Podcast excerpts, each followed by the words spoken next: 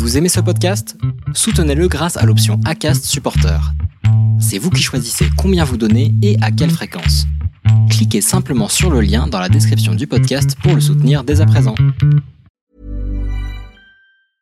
I'm Sandra, and I'm just the professional your small business was looking for. But you didn't hire me because you didn't use LinkedIn jobs. LinkedIn has professionals you can't find anywhere else, including those who aren't actively looking for a new job but might be open to the perfect role, like me.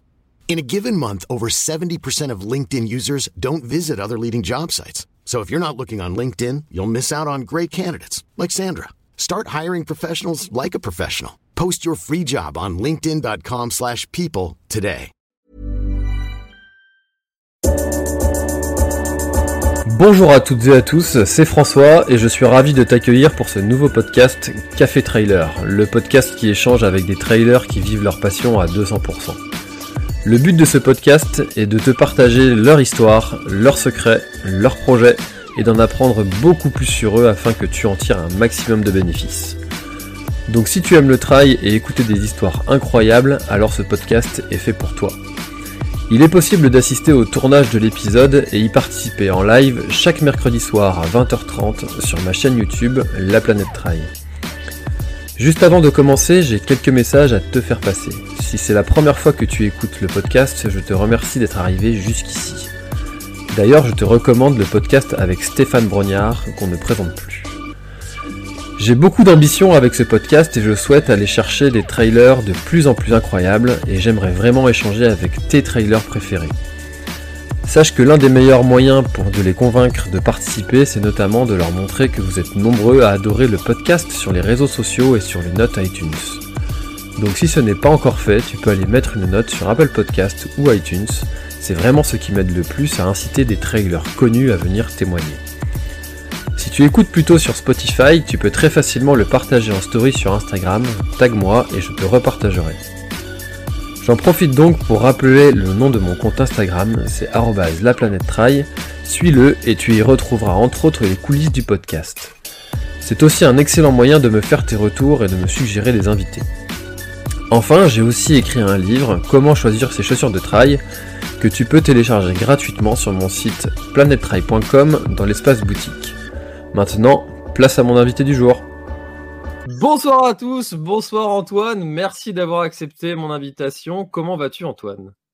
Très bien, merci. Bah, merci pour cette invitation, ça me fait euh, très plaisir.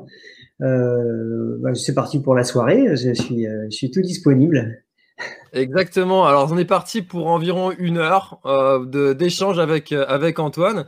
Vous pourrez poser toutes vos questions pour ceux qui ne connaissent pas le principe de l'émission. Vous pourrez poser toutes vos questions à Antoine pendant cette heure d'échange et on y répondra avec grand plaisir. Mais en attendant, Antoine, il y a une question qui est traditionnelle à cette émission pour démarrer nos échanges.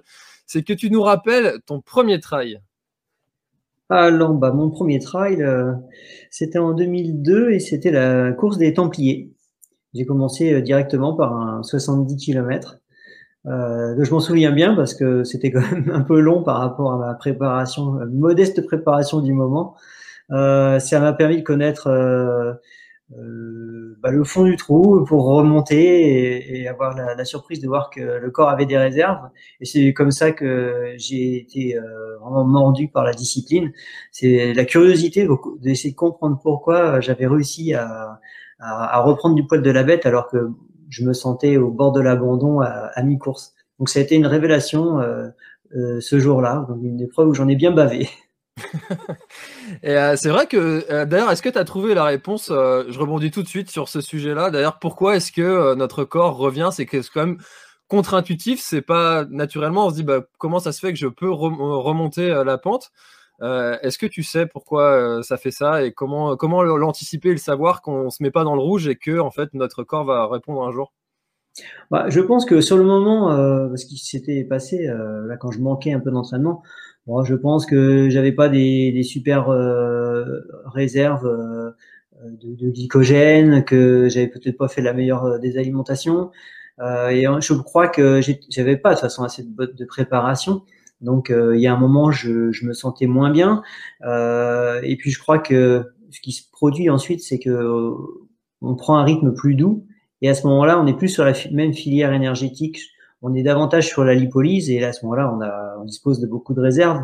Je crois que si on n'est pas attentif, qu'on va un peu fort euh, sur une, compétition, on, dépense tout son glycogène assez rapidement, ou plus ou moins rapidement.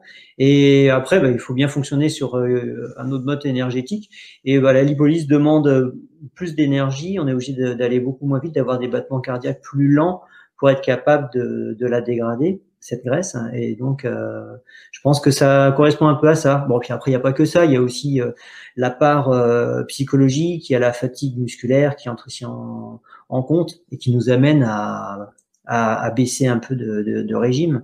Et puis, si sur les longues distances, on arrive à entre-temps à s'alimenter sur les points de ravitaillement, euh, ça peut constituer un, un, petit bonus énergétique pour la fin de course et avoir la possibilité de, de réaccélérer et d'avoir la, la, vraiment la joie d'aller un peu plus fort en, en, fin, de, en fin de course.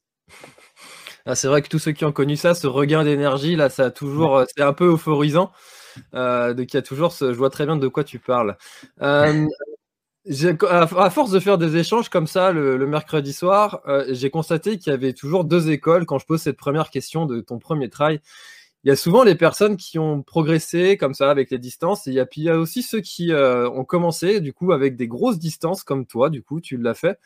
Euh, comment tu t'es dit, euh, je vais faire 70 km Enfin, c'est pas, c'est pas, c'est pas raisonnable? Et comment est-ce que tu t'es dit dans, dans, les textes, c'est pas raisonnable de faire ça? Comment est-ce que tu t'es dit, tiens, je vais le faire? Est-ce qu'avant tu avais un passé sportif quand même assez important? Parce qu'il y a beaucoup de gens qui sont même après des années d'entraînement, ils sont pas capables de faire 70 km.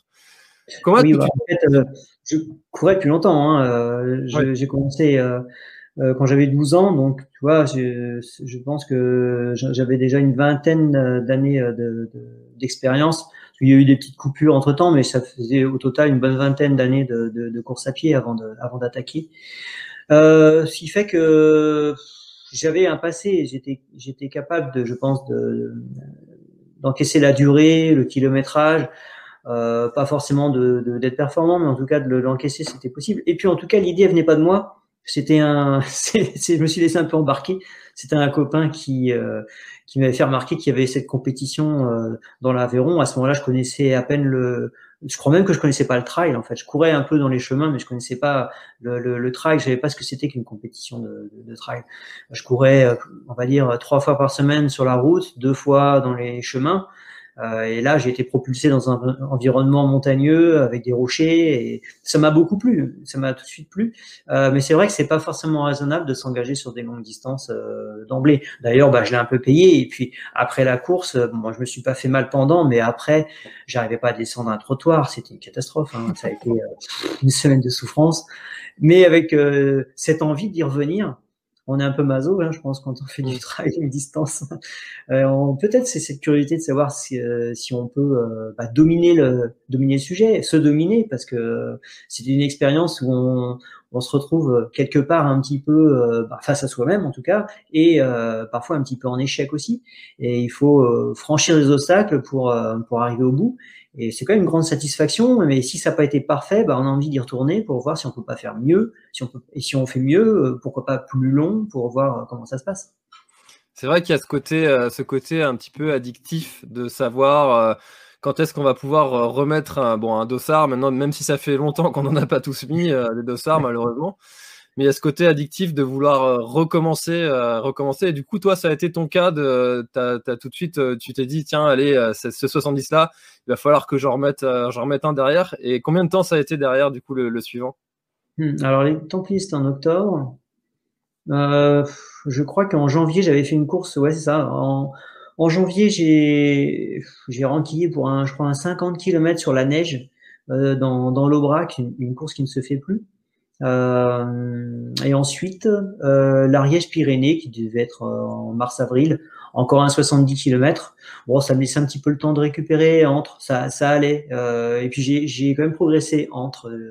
et surtout, je me suis mis à courir davantage sur les chemins et délaisser euh, quasiment complètement la route. Et ça allait déjà beaucoup mieux, surtout en mettant un peu plus de, un petit peu plus de dénivelé qu'auparavant.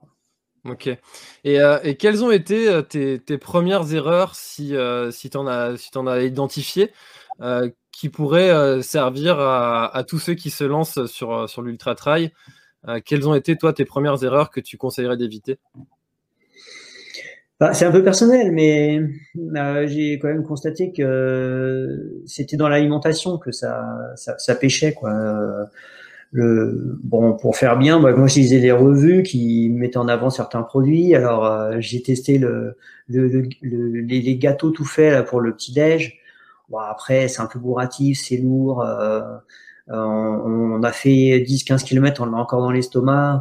Après, on prend un gel par-dessus et on a des pics de glycémie. Bon, on avance encore, mais c'est pas c'est pas fluide, quoi. Donc, euh, même parfois ça m'a rendu malade, donc euh, j'ai changé progressivement euh, d'habitude, mais il a fallu beaucoup de temps, beaucoup de temps pour euh, pour trouver les, bonnes astuces. Et puis et puis je dirais que dans les années 2000, entre 2002 de, 2005, on était un petit peu des précurseurs aussi et on a défriché un petit peu le terrain pour trouver des des astuces, enfin des, ce qui pouvait fonctionner euh, idéalement. Hein. Quand on a commencé le trail, euh, on faisait que courir. C'est rare étaient les personnes qui faisaient un deuxième sport à côté, ski, vélo. Euh, c'était le début. Hein.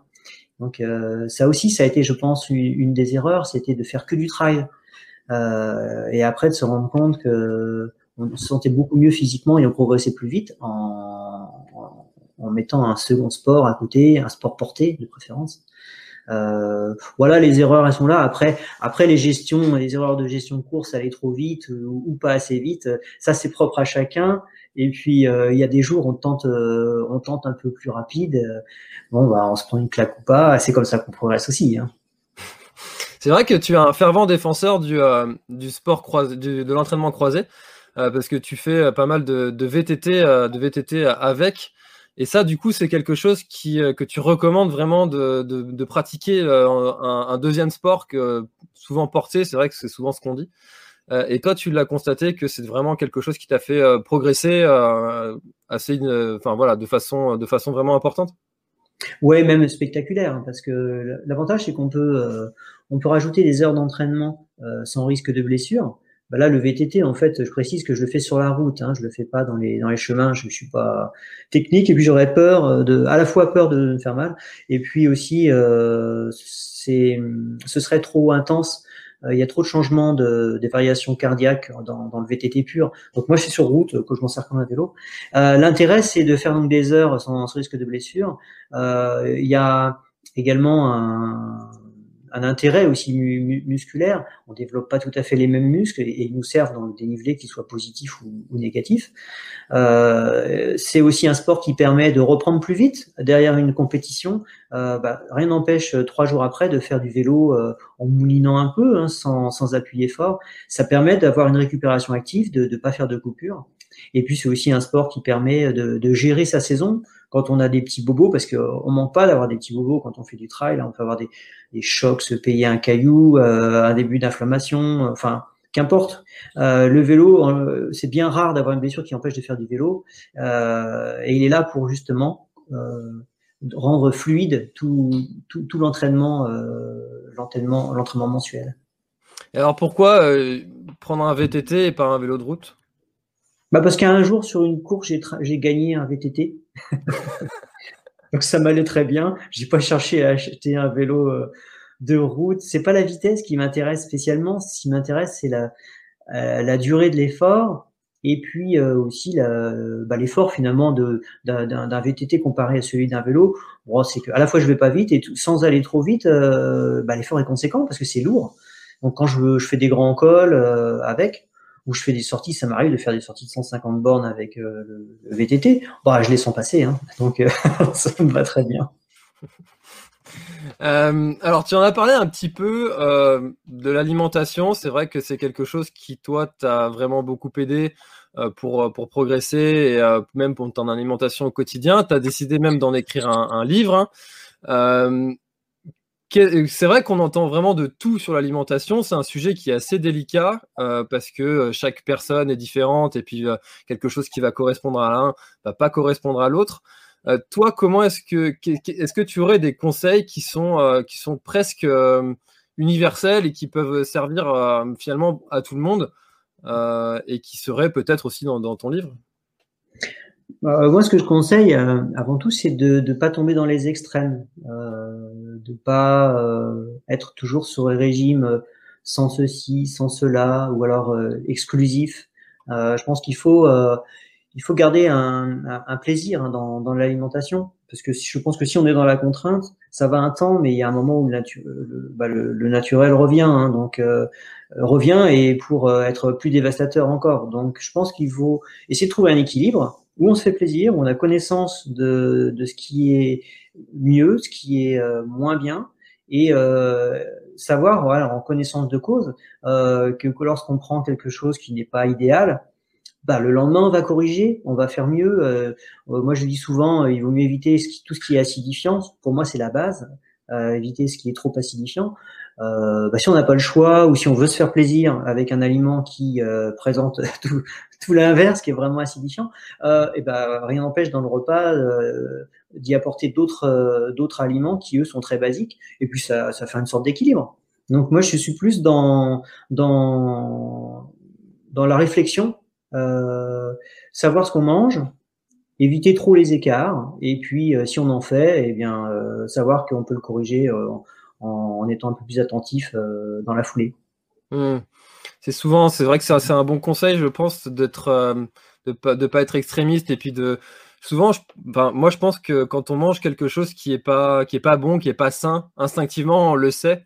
Euh, il y a souvent cet exemple de si tu montres une pomme qui est complètement pourrie et une pomme qui est bien mûre à quelqu'un, même si ce quelqu'un n'a jamais vu de pomme, il va forcément se tourner vers la pomme qui est bien rouge, bien mûre, qui est belle, parce que effectivement, on sait ce qui est bon et ce qui est pas bon pour notre corps.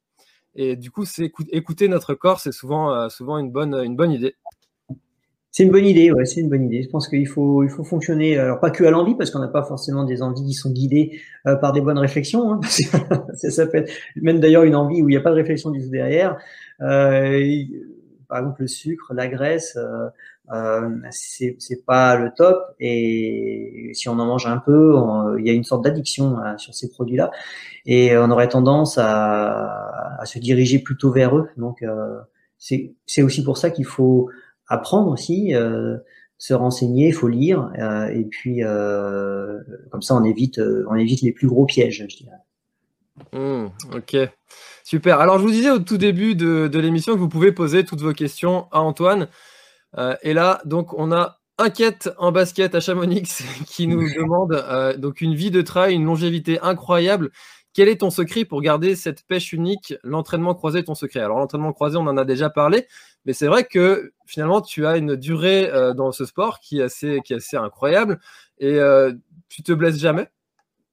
Ah non, je me blesse jamais. Alors comme je disais tout à l'heure, euh, je peux avoir des petits bobos, hein, des débuts d'inflammation, des petites choses. mais comme je fais du vélo aussi à côté pour compenser, c'est ça me permet de, de, de, de passer sans, sans, sans aggravation et puis donc du coup de pas me faire mal.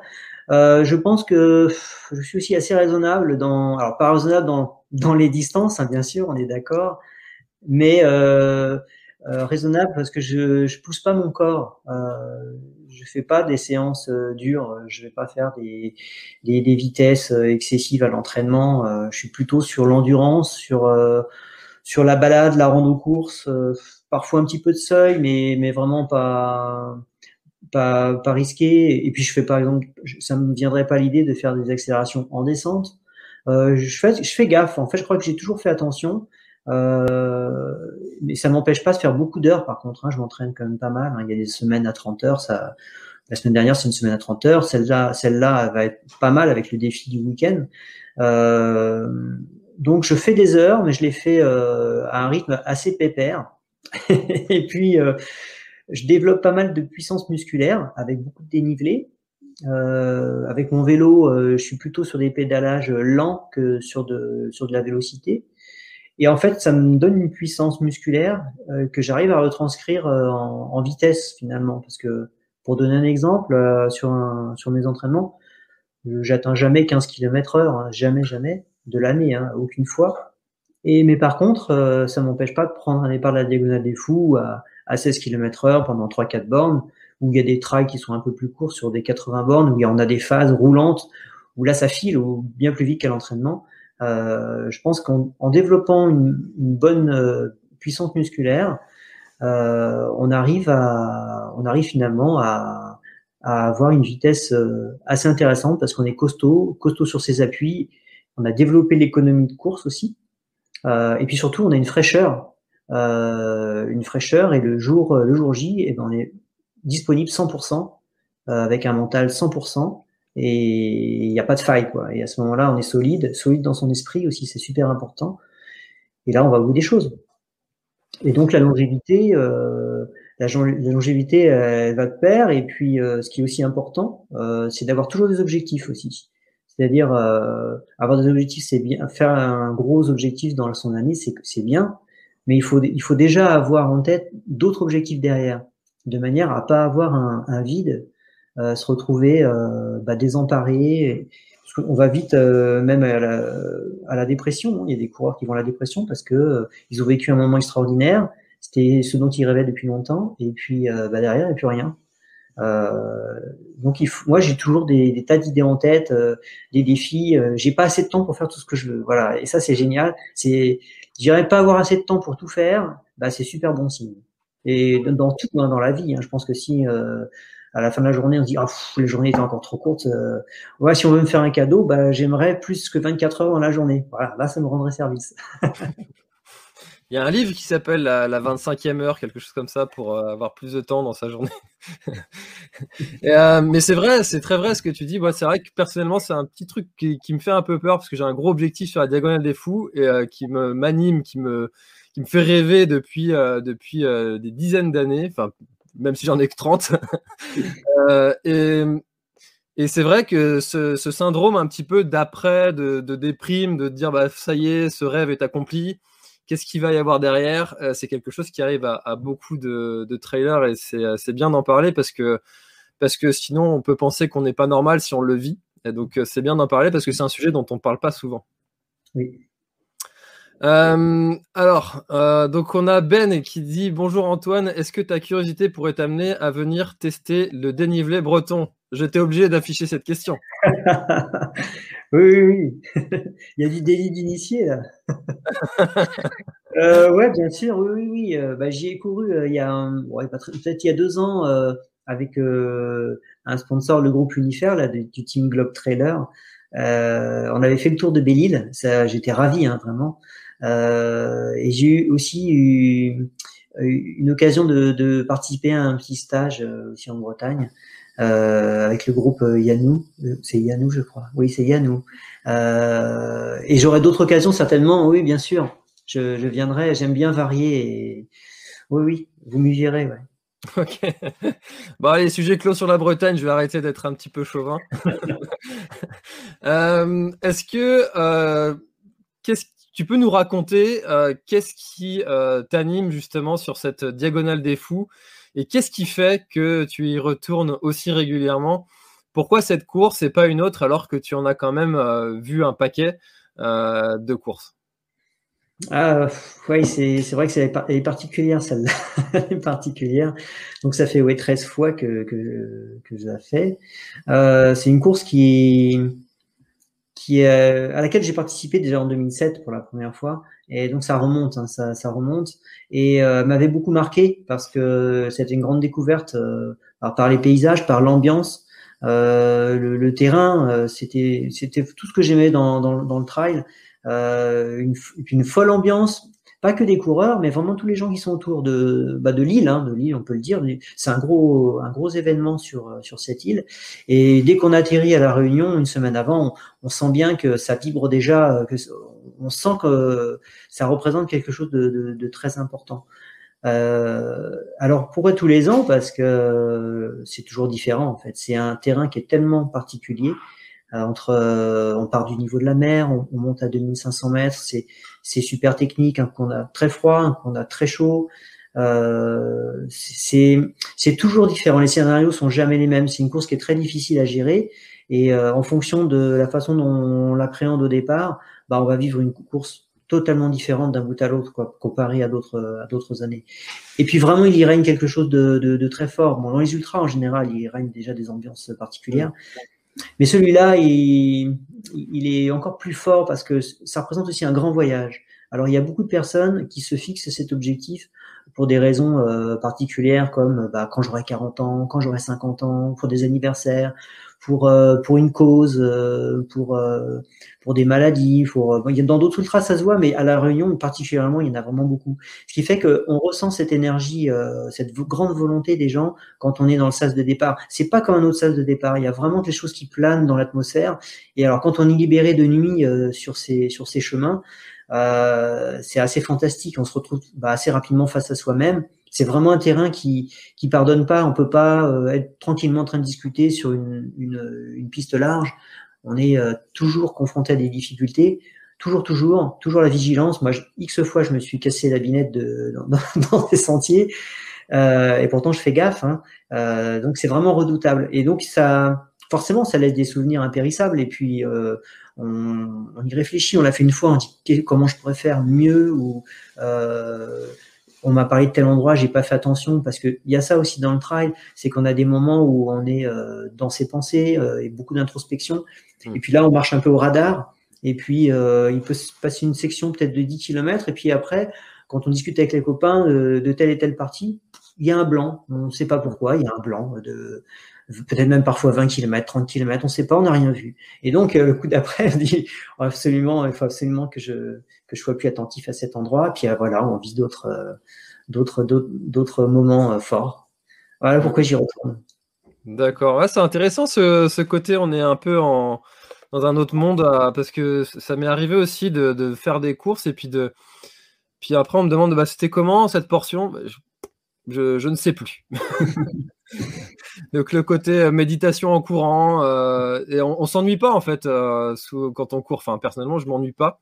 Euh, et même toi, du coup, même à faire comme ça plusieurs fois, il n'y a pas de lassitude euh, de, refaire euh, plusieurs fois le même parcours. Quoi. Non, non, il n'y a pas de, il a pas de lassitude. C'est vrai que le parcours change pas beaucoup. Alors, bah, parfois on le change soi-même, hein, comme on l'a fait il y a deux ans. On s'est bien paumé pendant pendant ces kilomètres. Voilà, c'est peut-être parce qu'on était trop lassé de faire la même chose. Donc ça, c'est un petit clin d'œil aux organisateurs s'ils veulent bien changer un peu le parcours. ça nous évitera de nous endormir. c'est peut-être ce qu'il a voulu faire, euh, le petit malin qui a enlevé le, balisage, ou on ne sait pas trop. Oui, il a cru bien faire. c'est ça. Alors du coup, il y a Fleur qui pose une question. Quel est ton plus beau souvenir émotionnel en ultra? Hmm. Ah, c'est partagé. Euh, oui, il y, en a, il y en a quand même plusieurs. Euh, j'ai très bien vécu, bien sûr, l'année où j'avais gagné la Diagonale des Fous, ça a été très fort parce que j'en rêvais depuis beaucoup d'années. Ça a, été, ça, a, été très fort, mais euh, je le mettrais au même niveau que, que mon final de, sur le Tort des Géants euh, que j'avais partagé avec Christophe euh, Le Sceau, avec mon, mon, copain Christophe. Ça, c'était fort aussi, hein, un, un, périple très très difficile, surtout une fin de course très très difficile. Et alors cette délivrance d'arriver au bout, puis en plus à deux, euh, après avoir partagé les moments durs, euh, ça aussi c'était très fort. C'était pas une victoire de course, c'était là c'était quelque chose d'humainement très fort. Et voilà, ça ce sont deux, beaux exemples pour moi. Alors courir, courir en, je vais pas dire en couple, hein, mais à, deux. comment est-ce que tu as vécu ça? Comment est-ce que vous avez vécu ça de justement de, de, de, de devoir traverser toutes ces difficultés ensemble? Euh, parce qu'on dit souvent que le sport, euh, enfin le trail, l'ultra trail, c'est un sport individuel. À un moment t'es bien, l'autre il est moins bien. Euh, c'est quelque chose qui est compliqué de se dire bah moi je pourrais accélérer mais le copain il peut pas euh, parce qu'il est pas bien je dois l'attendre mais j'aimerais bien accélérer parce que j'ai envie d'arriver etc comment vous avez fait pour gérer ça? Hmm. bah c'est à là sur cette course là euh, ça s'est passé à peu près à, 250 km, donc il en reste encore euh, une petite centaine, c'est une petite centaine, mais surtout, surtout beaucoup d'heures, parce qu'à la vitesse à laquelle on allait à ce moment-là, il restait quand même il restait du temps. Euh, oui, tu sais, la grande fatigue, quand on arrive vraiment à un stade de grande fatigue, le, le niveau commence à, à s'équilibrer. Euh, il y a encore l'un des deux qui peut avoir un, un, plus fort coup de mou que, que l'autre.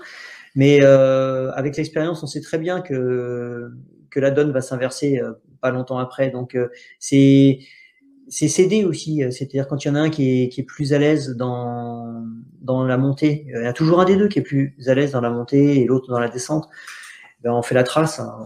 on, cède, on cède comme ça, on s'encourage aussi pour pas dormir quand c'est pas le moment, parce qu'on perd aussi en lucidité quand on est vraiment euh, euh, fatigué.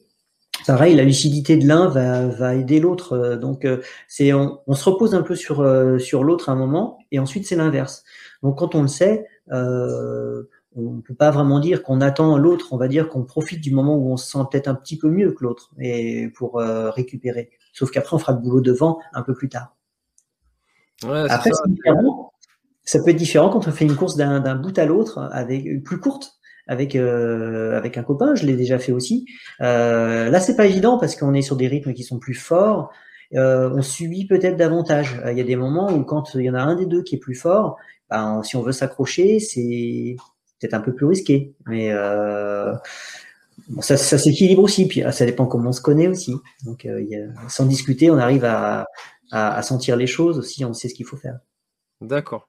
Ah, c'est intéressant parce que c'est souvent un problème quand on veut courir à, deux ou à trois ou en groupe. Donc c'est intéressant d'avoir ton point de vue là-dessus. Euh, alors, tu es surnommé le métronome. J'étais obligé de t'en parler un petit peu. Yann me donne l'occasion, il faut nommer Antoine comme président de la SNCF, comme ça il n'y aura plus jamais de train en retard. Euh, bon, c'est peut-être une idée pour une reconversion.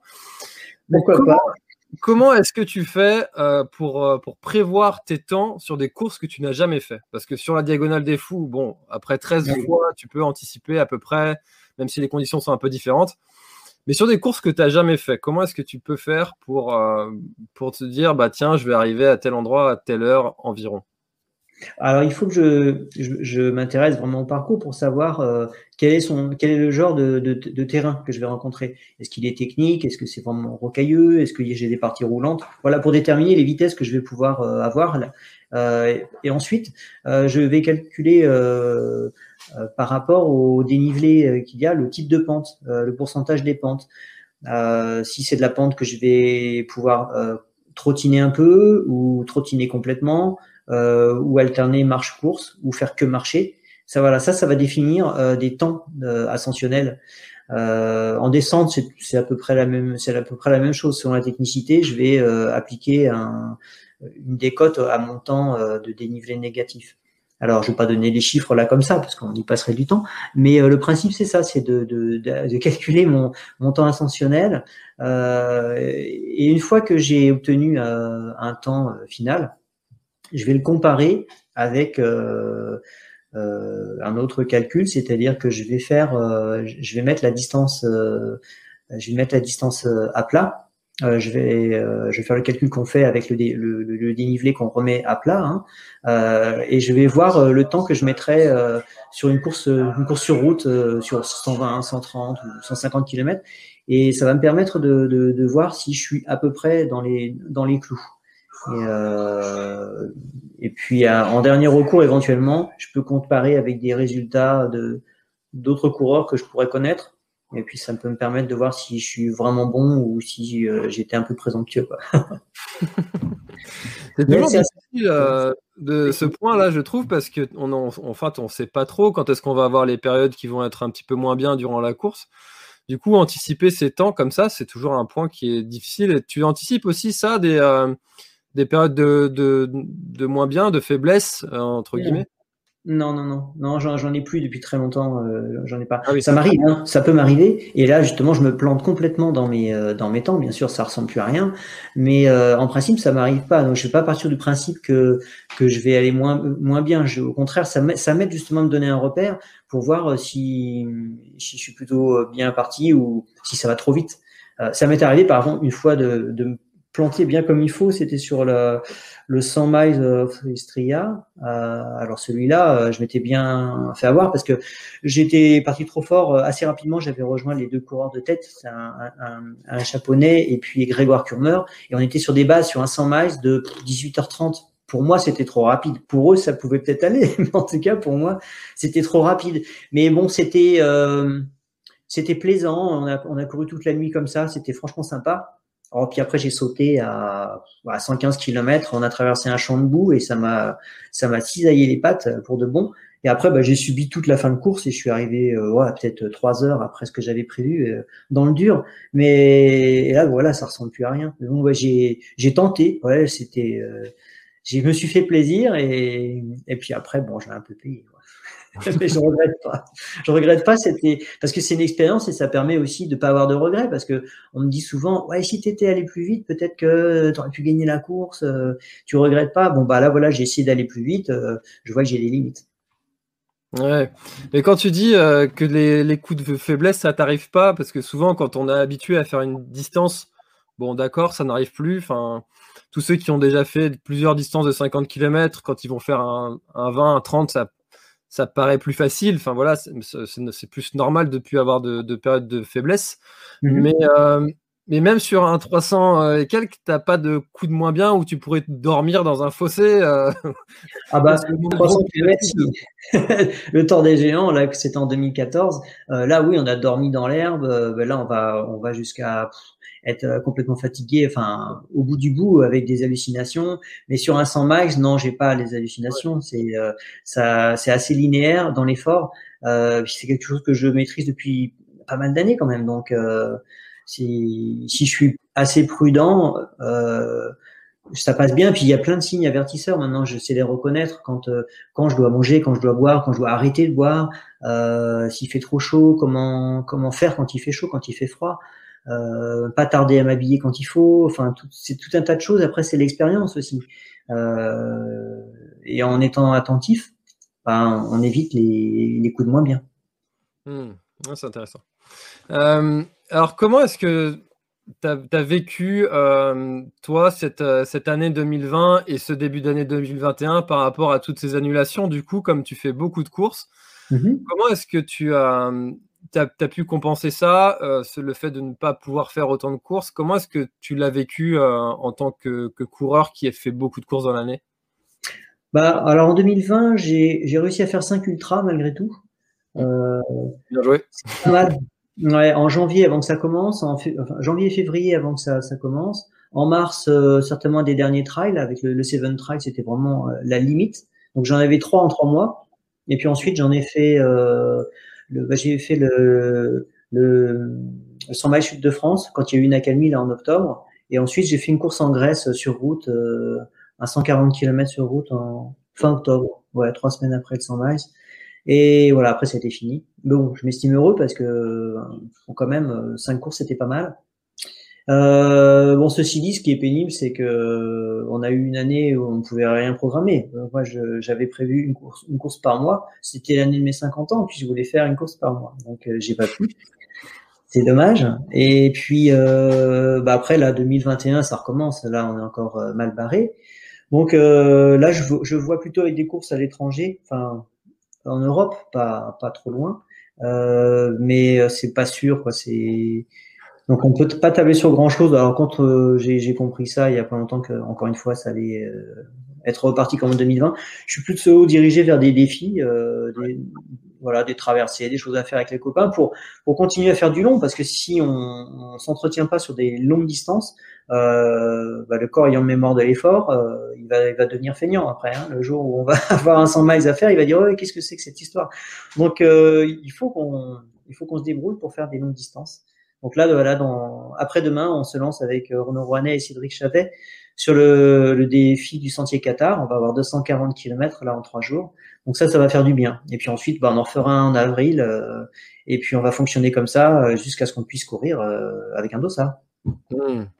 Et donc là encore, vous avez découpé donc votre votre votre trail en, en, plusieurs étapes de trois jours. C'est ça, si je me trompe pas? Oui. Tu peux nous en parler un petit peu de cette, euh, de cette découpe que vous avez fait et comment vous l'avez choisi Alors, bah, un, à la base, c'était donc le sentier Qatar, le GR 367, part de Port-la-Nouvelle et va jusqu'à jusqu'à Foix. Donc, euh, on va le faire dans ce sens-là. Euh, c'est un sentier qui fait à peu près 9000 mètres de dénivelé euh, positif. C'est la petite montagne, à 1300 mètres maximum sur ce, sur ce parcours. Et on va le découper en trois fois parce que le but c'est pas de, de, bah de, de, se mettre trop dans le dur. 80 c'est déjà des belles distances, surtout trois fois de suite comme ça. Et ça, ça se veut un défi un peu euh, pédagogique, c'est-à-dire que ce qu'on va faire, on va faire des vidéos, on va faire des, des photos régulièrement pour euh, bah, pour informer de ce qu'on fait, comment on prépare de la longue distance, qu'est-ce qu'on mange pendant ce moment-là comment on, on gère euh, la distance, le dénivelé, euh, voilà, les bons gestes, euh, les soins du corps après, s'il faut faire d'automassage, ce genre de choses, le soin des pieds, enfin tout plein de choses. Ça va être un, un peu comme un terrain d'expérience euh, enfin, on va partager la, nôtre. Et si quelques coureurs vont nous accompagner, ben, ils pourront. Bon, maintenant, il faudra qu'on fasse gaffe ou non, pour bien sûr. Mais euh, le but, c'est ça, c'est de à la fois se faire plaisir avec des longues, euh, des longues sorties, et puis partager ça. Euh, on s'en sera pas seul. Et puis, euh, je pense que ça, ça peut servir aussi euh, pour les pour les autres coureurs en, attendant à leur tour un, un objectif. Tout à fait. Les gens ont envie de, de plein air, d'outdoor et à partager, euh, en, même si c'est en virtuel, un petit peu votre, votre aventure. Ça fera du bien, je pense. Donc, c'est une bonne idée. Où est-ce qu'on pourra retrouver ça? Vous pouvez le, suivre sur, euh, sur, nos, pages, celle de, Cédric, celle de bah, la mienne, euh, je pense celle de Renaud, s'il arrive à faire de la com. Mais en tout cas, on fera au moins sur, sur la page de Cédric, sur la mienne, euh, sur euh, la page de, de, Kinétique aussi, notre, sponsor. Voilà, sur ces supports-là, euh, bon, on fera de la communication, donc par communication croisée, vous retrouverez les endroits où suivre. Ok, super. Il y, a une question c'est vrai qu'on se demande euh, jusqu'à quel âge est-ce que tu penses que tu vas pouvoir aller faire des ultras euh, pendant, pendant aussi de, de, de distances aussi longues. Est-ce que toi, tu t'es mis un, objectif comme ça? Souvent, c'est vrai qu'on se dit, allez, jusqu'à tel âge, j'y vais, puis après, euh, je, stoppe. Ou est-ce que tu vas juste écouter ton corps et tes sensations? Oh, bah, Ça fait partie de ma vie. Hein. Moi, je fonctionne comme ça. J'ai toujours aimé ce qui durait longtemps. Puis, je suis gamin. dans tout ce que j'entreprenais, il fallait que ça dure. Donc, ce sport me convient complètement, c'est une seconde nature, donc il n'y a pas de raison que j'arrête. Hein, donc, euh, ce qui me préoccupait un petit peu à un moment, c'était de savoir si je pouvais, euh, à quel moment je pourrais être euh, toujours aussi performant. Je m'étais dit que, à mon avis, jusqu'à 55 ans, je devrais pouvoir euh, euh, au moins continuer enfin, sur cette lancée-là, progresser peut-être pas, mais en tout cas me maintenir, je pense, sans problème. Et effectivement, là, il y a des moments où j'ai l'impression que je suis encore plus performant qu'avant. Euh, et après, je peux, je peux faire évoluer aussi ma, ma, ma, pratique. Je peux aussi me diriger de temps en temps, euh, comme là je l'ai fait en octobre, sur de très longues distances, sur des longues distances, voilà, sur route, des très longues distances, pourquoi pas. Euh, varier aussi en, multisport, en faisant des longues traversées vélo, mixé vélo, trail. Mais en attendant, moi j'aime bien la compète et je pense que sur le sur le type d'ultra auquel je participe, on verra encore longtemps. Hein, je, je pense. Hein, et moi j'aime ça de toute façon. Je me pose pas la question de de là, il y en a souvent qui disent ouais à 50 ans, bon, je me suis même pas posé la question de savoir si j'ai 50 ans ou autre chose. euh, c'est pas les places par catégorie qui m'intéressent du tout. Non, moi, ce qui m'intéresse, c'est de, c'est de foncer, faire ce que j'ai à faire parce que j'adore, et puis, puis c'est tout. Donc on va, vous n'avez pas fini de devoir me supporter. bah, c'est plutôt une bonne nouvelle. Hein. Ouais. euh, Comment est-ce que tu as perçu et comment est-ce que tu vois euh, l'évolution du trail au niveau euh, sociétal? Euh, On a tendance à un petit peu changer ce sport. Et on parle d'un esprit trail. Est-ce que tu penses qu'il est toujours là? Est-ce que tu penses qu'il a changé? Et comment est-ce que tu, le vois dans les années qui vont venir? Ouais, bah ça effectivement, c'est intéressant. Ça a changé, oui, depuis forcément, hein, depuis une vingtaine d'années que je, je vois. Ça a changé, oui. Euh, bah déjà par le nombre, parce qu'au départ on était, on n'était pas nombreux. Des trails, il y en avait, il y en avait peu. Hein, il y avait quelques dizaines de trails, euh, puis après c'était des centaines, et puis aujourd'hui on est à plusieurs milliers. Euh, donc ça, ça, ça a changé. Il y a énormément de pratiquants. Euh, et puis ça c'est aussi euh, dirigé vers la longue distance. Hein. Avant, il y en avait très peu des longues distances. Et puis maintenant, euh, il y en a donc énormément, euh, de plus en plus longues. Euh, beaucoup de courses extrêmement longues, hein, des 300 km, il y en a maintenant pas mal. je trouve que c'est le trail devenu aussi un, un objet de reconnaissance dans la société. pas mal de personnes s'en servent pour pour exister aussi, pour dire bah moi j'ai fait ça, euh, j'ai fait le j'ai fait l'UTMB, j'ai fait le Tour des Géants, des courses marquantes, hein, pas des on va pas dire euh, j'ai fait euh, j'ai fait le Lavaredo, ça parle à personne, même si c'est une course qui fait partie du World Tour, enfin, qui faisait partie. Euh, ça parle pas à grand monde, donc les gens disent moi j'ai fait l'UTMB, moi j'ai fait ceci, cela, et c'est pas forcément c'est pas forcément bien bien mené, c'est-à-dire que c'est peut-être souvent trop tôt euh, c'est au détriment de la santé. Donc voilà, mais ça c'est euh, c'est pas la majorité des coureurs, hein, mais c'est c'est une partie des, des, des trailers qui, qui font ça. Et bah, ça montre une certaine évolution aussi qui va plutôt tendre vers la reconnaissance. Voilà, passer un peu pour un héros parce qu'on a fait ça, quoi. Euh, mais euh, en y allant trop tôt. Euh, c'est très bien de faire un UTMB, j'ai rien contre. Hein, faire un, faire un tour des gens, c'est très bien. Hein. J'ai, je les ai faites ces épreuves plusieurs, plusieurs fois l'UTMB. Mais attention, quoi, pas y aller trop vite. Et, et souvent aujourd'hui, on, on banalise ces, ces, distances et ces efforts. Euh, quand on fait 40 km, ah ben avant, avant et c'est toujours pareil, hein, un marathon c'est 42 km, et c'était euh, quelque chose de, de, très important quand on courait sur route le marathon, c'était la grosse épreuve. Aujourd'hui, on fait des entraînements de, qui font des marathons euh, pour se préparer à des ultra trails, et ça nous paraît banal. Mais pour le corps, ça ne l'est pas forcément. Donc c'est là que je pense que l'évolution euh, principale, euh, elle se retrouve là-dedans, dans, dans, le trop vite, trop, le trop, trop vite. Donc c'est mmh. attention à ça. Un peu euh, de consommer de l'ultra comme on consommerait une série Netflix. Oui. Alors bon, j'en suis pas un bon exemple, forcément. Je, si les revues parlent de moi en disant je fais 8, 9, 10 ultras par an, ça m'arrive. Hein. Euh, forcément, c'est moi je les encaisse, mais ça fait très longtemps que je cours. J'ai commencé à 12 ans, ça va faire presque 40 ans que je cours. Donc ça s'est fait, euh, enfin, je cours quoi, depuis longtemps, longtemps. Mon corps il s'est construit, il s'est modifié et pour ça. Je, je suis, je suis fait, je suis taillé maintenant pour ça. et pas, je suis pas un cycliste, même si ça fait 15 ans que je fais du vélo en complément. Euh, quand je vois des vrais cyclistes passer à côté de moi, euh, je sais que c'est notre planète. je vois bien. Donc, euh, il faut se laisser le temps. Je pense se laisser le temps, pas aller trop vite pour pouvoir profiter longtemps. Et je pense que c'est ça qui est important. On a un très joli sport avec énormément d'épreuves différentes dans plein d'endroits différents. Et c'est quand même assez magique de découvrir des endroits nouveaux euh, simplement par la, force du corps en courant, en étant, en étant libre comme ça. Donc, c'est dommage de gâcher ça euh, en faisant trop trop vite quoi. Hmm. Mais c'est très intéressant ce côté, euh, ce sociétal et euh, de valorisation de l'ego. Quand c'est valoriser son ego au bénéfice de sa santé, je trouve que c'est finalement une bonne chose, même si bon, l'ego, on peut toujours en discuter. ça peut être mis, c'est les gens qui se mettent tout le temps en valeur. Bon, c'est un peu pénible quand on doit les écouter tout le temps. Mais, mais quand c'est au bénéfice de sa santé, c'est une bonne chose finalement. Euh, quand c'est au détriment de sa santé, c'est là où ça devient un petit peu inquiétant. Et aujourd'hui, euh, même si personnellement ça fait que six ans que je fais du trail, euh, vraiment de façon intense, au début, j'ai pas l'impression que quand je disais aux gens je fais du trail, ils me disaient ah bah tiens je connais un mec qui a fait l'UTMB, ah tiens je connais un mec qui a fait la diagonale des fous. Maintenant c'est systématique.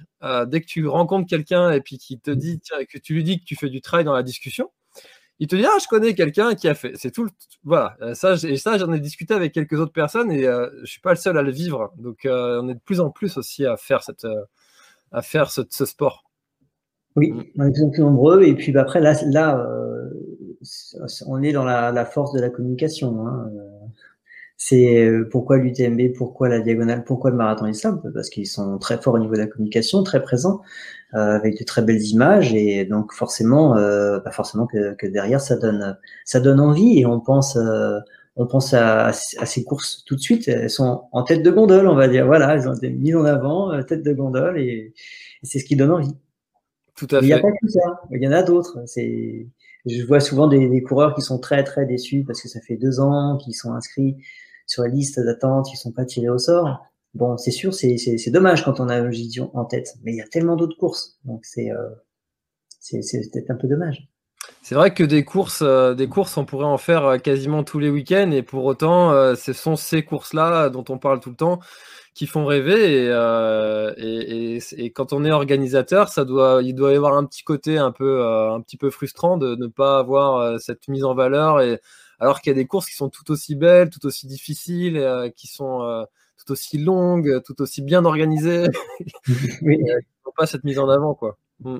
Et oui, j'étais organisateur de la 6666 là, pendant, pendant 10 ans avec mon épouse, mais c'est une bataille hein, pour faire euh, développer cette, euh, cet événement. on a eu parfois, oui, des, ouais, des, des, coups de mou, parce que quand on voyait par exemple une Maxi Race euh, s'est créée et tout de suite il y a 1000 coureurs sur la longue distance, pour être dans les bouchons, dans la brume, dans la boue, alors qu'on propose un parcours fantastique dans un milieu sauvage à souhait, quoi. Vraiment l'âme du trail. Bah oui, ça fait râler.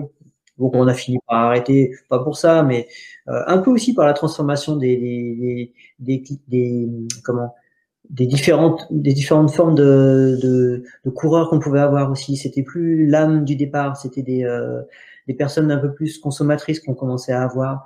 Et ça m'a déplu. Donc on s'est dit non, faut qu'on arrête, on s'y retrouve pas. Euh, nous on veut procurer du plaisir, alors on en procurait toujours, mais euh, peut-être à, moins de coureurs qu'avant. Donc euh, on a arrêté.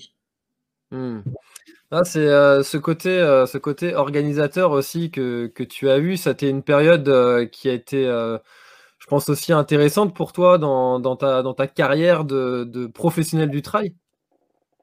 Ouais, c'était c'était vraiment vraiment vraiment une expérience passionnante. Déjà partager partager ces ces, ces coins d'entraînement, c'est vraiment super.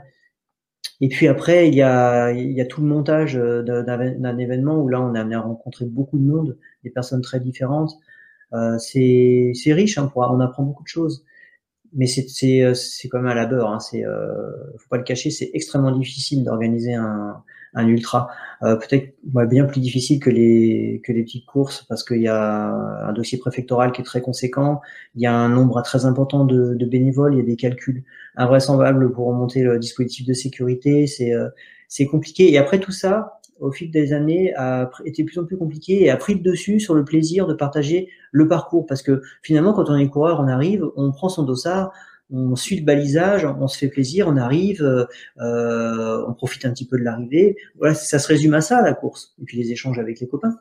Mais quand on organise, ouais, c'est ça justement qu'on a envie de mettre en avant. Mais mais ça représente euh, qu'une toute petite partie de tout de tout cet ensemble. Et quand après euh, la bascule, elle, est euh, plaisir, plaisir et, et, inconvénient, elle est elle est plus équilibrée du tout. Bon bah soit on continue parce qu'on on est têtu, soit, soit on passe à autre chose. moi, j'ai préféré passer à autre chose. Et qu'est-ce que tu penses, euh, toi qui as été organisateur, de cette professionnalisation de l'organisation de, de trail? Bah, Elle est indispensable parce que notre société évolue.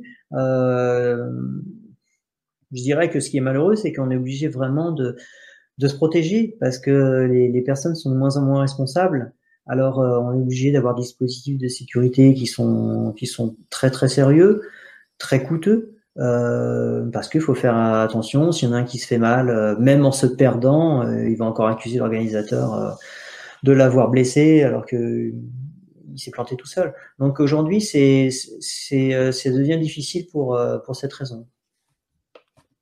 Mmh. Enfin, c'est mon avis. C'est ce que c'est comme ça que je l'ai ressenti au fil de, de, de ces années. Donc la professionnalisation, elle est indispensable. C'est vrai que c'est vrai que c'est vrai que l'organisation, enfin tous les organisateurs le diront, c'est un travail euh, quasiment euh, à plein temps, surtout quand on a un travail à côté. C'est beaucoup de soirs, beaucoup de week-ends. C'est euh, c'est un très très gros travail. Et donc merci beaucoup à tous les organisateurs qui sont encore motivés d'organiser des, des trails. On pense pas assez souvent à eux, à mon sens parce qu'en ce moment, il faut en avoir du courage pour continuer à organiser malgré les annulations. Donc, euh, donc c'est super chouette d'avoir encore des gens qui ont la foi comme ça. Euh, est-ce que il euh, y a donc Jean-Fred Ramaille qui demande si un record sur le GR20 ça te tente pas? Eh, bah, le... Non, non, non, ça ne me tente pas. Je l'ai, j'ai fait le, le, le, le tour mmh. sur sur cinq jours. Ouais, je crois que c'était sur cinq jours. Euh, c'est magnifique et c'est très difficile aussi. Hein. J'ai vu quel était le terrain. Euh... Ouais, non, c'est un effort qui est qui est énorme. Disons que faire du défi, j'aime bien dans l'idée, mais après, euh, j'aime bien aussi porter un dossard. Et euh, le nombre d'événements qu'on a dans l'année est pas si important que ça. Donc, euh, je préfère aller sur une compétition euh, avec le copain que, que tout seul. Puis j'ai déjà fait, euh, j'ai déjà fait des, des, des défis, euh, mais ça c'est un défi euh, qui a déjà été euh, relevé plusieurs fois, avec là maintenant un temps stratosphérique d'ailleurs. Hein. Je pourrais faire une marque sur le GR20 pour savoir ce que je vaux sur ce type de terrain, mais je ferai pas mieux que, que François. Hein. Ça, je, je sais très bien quelles sont mes limites. C'est vrai qu'il a, il a frappé, il a frappé fort. Hein. Quand je l'ai fait, euh, je, me disais, ah, bah, ça y est, là, il, est, il était arrivé. il pas fait la moitié. Euh, ok, super. Alors, Antoine, j'ai une question. On arrive à 52 minutes déjà. Le temps passe très vite. Euh, est-ce qu'il y a une, une anecdote, un, moment que tu as vécu, un truc un peu, peu insolite que tu n'aurais jamais pensé vivre, que, as, que tu te rappelles là pendant, un ultra Est-ce qu'il y a, quelque chose comme ça qui, qui t'est déjà arrivé? Oh bah, Il y en a hein, des moments insolites en course, hein, forcément. Il y en a, il y en a. Euh, ce qui me vient euh, souvent à l'esprit, c'est tous ces, moments où, parce que je me suis perdu beaucoup hein, dans, les, dans les courses, mais il y y en a des, des rigolotes. Euh, je me suis paumé, par exemple, sur euh, la course, le Tour de l'île de Minorque, Camille de Cavaz. Et en fait, c'est un endroit où je m'étais déjà trompé. je m'étais déjà trompé une, une, une année. C'est-à-dire que dans une ville de nuit, mais vers 2-3 heures du matin, c'est l'heure à laquelle je passe à cet endroit. Bah une, une année, je m'étais trompé en partant à droite, alors qu'ils auraient dû partir à, à gauche de, de, en quittant cette avenue. Bon, j'avais pas perdu beaucoup de temps, mais je me suis dit cette année, il faut que je fasse attention. Faut, faut, je dois tourner à gauche, je dois tourner à gauche.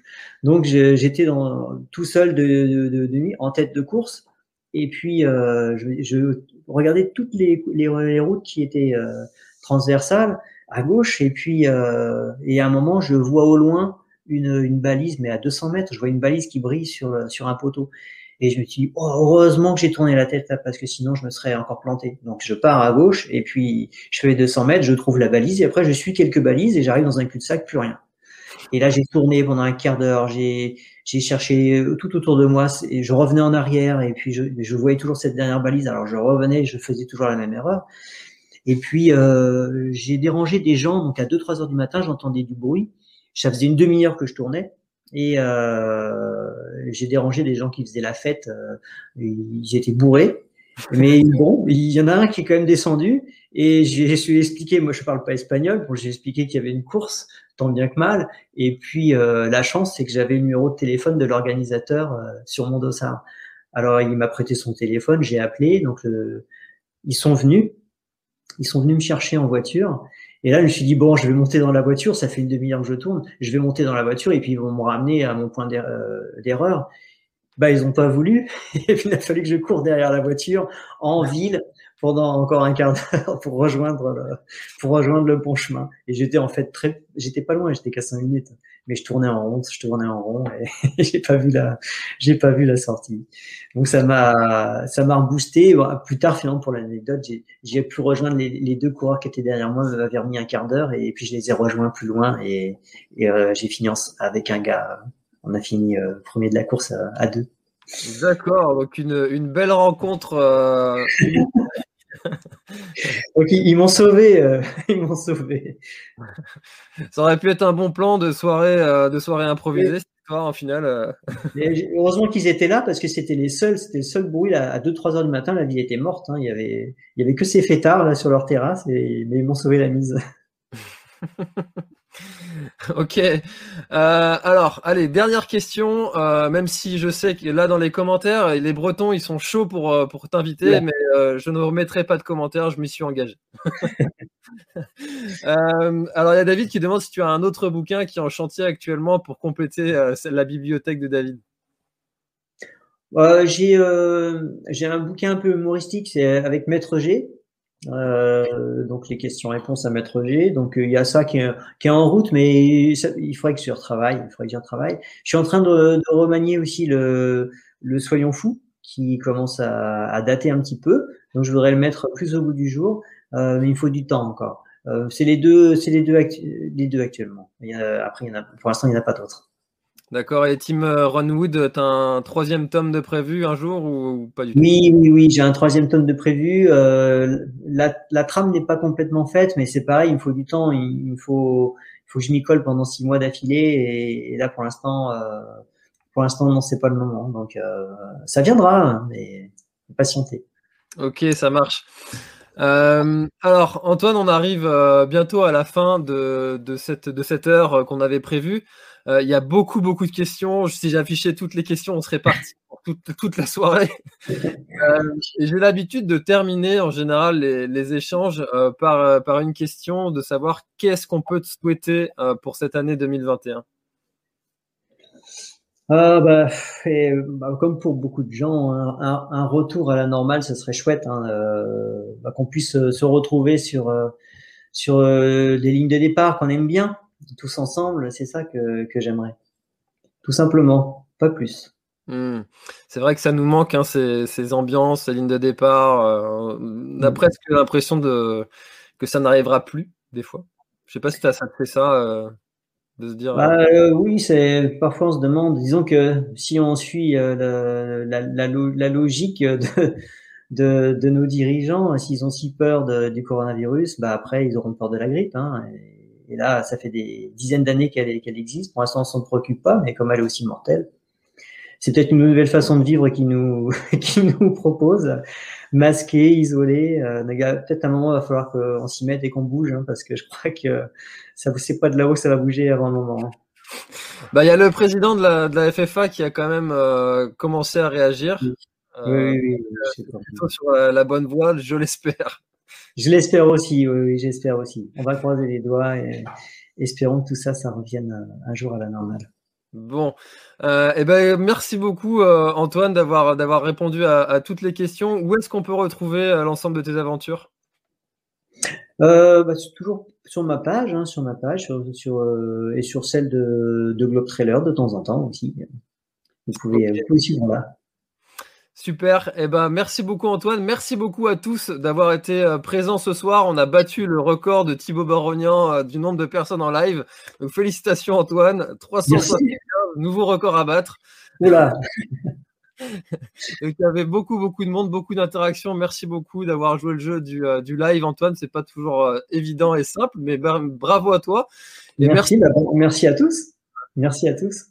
Voilà, merci beaucoup à tous. Très très bonne soirée et à mercredi prochain. À bientôt. Merci d'avoir écouté cet épisode jusqu'au bout. Si tu es encore là, c'est sûrement que l'épisode t'a plu. Donc n'hésite pas à le faire savoir autour de toi et à t'abonner pour ne louper aucun épisode. J'ai mis tous les liens dans la description, donc n'hésite pas à y jeter un œil. À la semaine prochaine. Bye bye. Planning for your next trip? Elevate your travel style with Quince. Quince has all the jet setting essentials you'll want for your next getaway, like European linen, premium luggage options, buttery soft Italian leather bags, and so much more.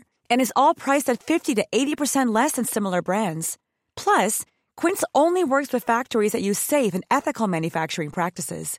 Pack your bags with high-quality essentials you'll be wearing for vacations to come with Quince. Go to quince.com/pack for free shipping and 365-day returns. Voilà, l'épisode est terminé, j'espère qu'il t'a plu. Je t'invite à aller checker NAC, comme je t'en ai parlé au tout début de l'épisode, avec le code PlanetTrail, P-L-A-N-E-T-E-T-R-A-I-L. Tu auras moins 15% sur ta commande. Et moi, je te souhaite un très, très, très, très, très bon footing, très bon trajet. Bref, ce que tu es en train de faire, je te le souhaite un très bon. Allez, à bientôt dans un prochain épisode. Bye bye.